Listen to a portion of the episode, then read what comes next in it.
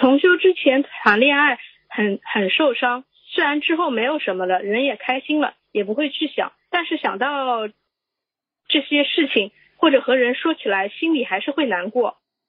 前几天梦里还会很恨这个男的，呃，梦里说我恨死你了，是不是要针对这个事情多念心经啊？他想问师傅如何祈求啊？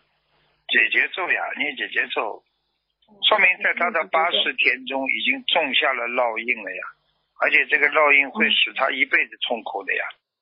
所以菩萨叫我们修心，就是把那些过去的苦痛慢慢的忘记，慢慢的修掉。嗯。你以后想都想不起来了，多好！你想起来就痛苦的话，那不是你终身难忘的痛苦吗？